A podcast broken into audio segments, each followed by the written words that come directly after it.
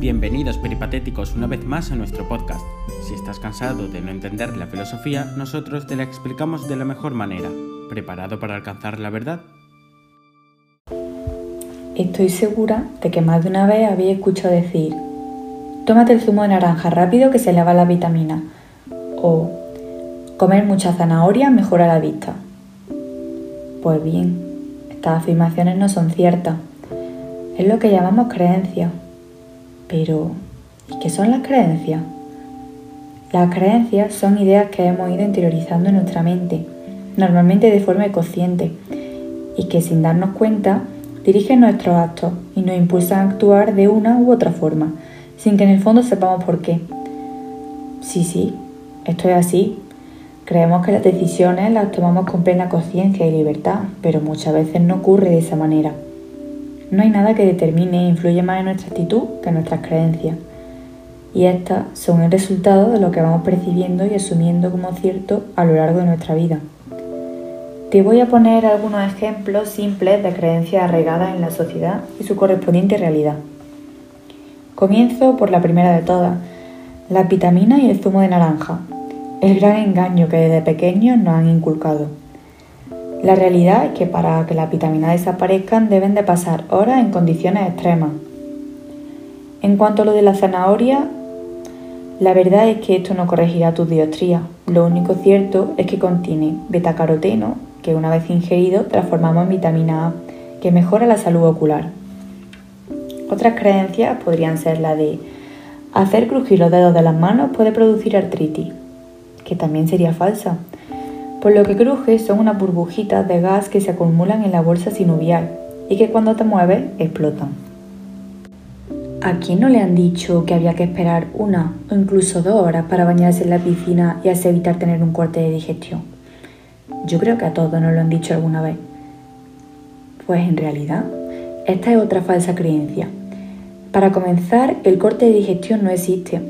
Cuando el cuerpo entra en contacto con agua fría y de manera rápida y brusca, entra en shock por dificultades en la evacuación y no en la digestión. Me podría tirar mucho tiempo desmintiendo estos falsos mitos o creencias que han pasado y siguen estando en la vida de todos. Pero ¿y de dónde vienen todas estas creencias? Las creencias comienzan a formarse en nuestros primeros años de vida, con la educación que recibimos de nuestros padres, profesores o familiares, ya que damos por cierto todo lo que nos enseñen pues a esa edad no estamos preparados para analizar si los mensajes que nos envían son correctos o no. Más tarde, con nuestra experiencia, también van dando forma y reforzando nuestras creencias. Como consecuencia, los humanos somos como pensamos, pensamos como creemos y creemos como nos enseñaron. Hay que tener en cuenta también que las creencias son subjetivas, es decir, lo que alguien admita, afirme o asiente no significa que una idea sea verdad. Y aunque lo sea para ti, esta no tiene por qué ser la verdad universal. Siempre te vas a encontrar con personas que no piensen como tú, y esto nos lleva a afirmar que toda creencia es susceptible de ser revisada o cambiada. Hay una cosa que no hemos dicho aún, pues las creencias que antes te he contado podríamos decir que son creencias más leves, que no nos perjudican en gran medida nuestra vida. Pero la realidad es que hay creencias que condicionan nuestra forma de actuar, pues como hemos dicho antes, somos lo que creemos. Hilario Ascasubi ya lo decía, las cosas no se ven como son, las vemos como somos. Tendríamos que hacernos tres preguntas para ver si nuestras creencias nos dominan. ¿Cómo eres? ¿Por qué eres como eres? ¿Cómo te afecta tu forma de ser?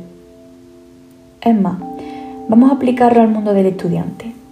Si yo te preguntara, ¿qué es lo que más te distrae e interrumpe mientras tratas de estudiar?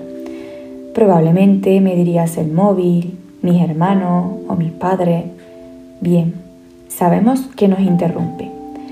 Pero ¿y si te digo, ¿y qué haces con esto que te interrumpe? La respuesta probable sería nada, porque estamos convencidos de que no debemos hacer nada. Esta actitud, aunque no lo creas, viene determinada por creencia.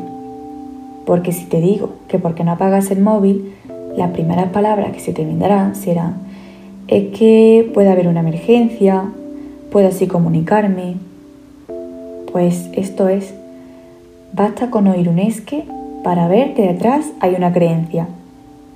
Las ideas en las que creemos, las que nos hacen ser y nos llevan a actuar como actuamos, tienen unas consecuencias en nuestra vida.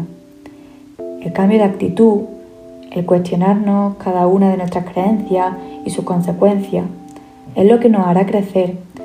Un cambio de actitud dentro y fuera, porque eres aquello en lo que piensas durante todo el día. También eres lo que te dices a ti mismo durante todo el día.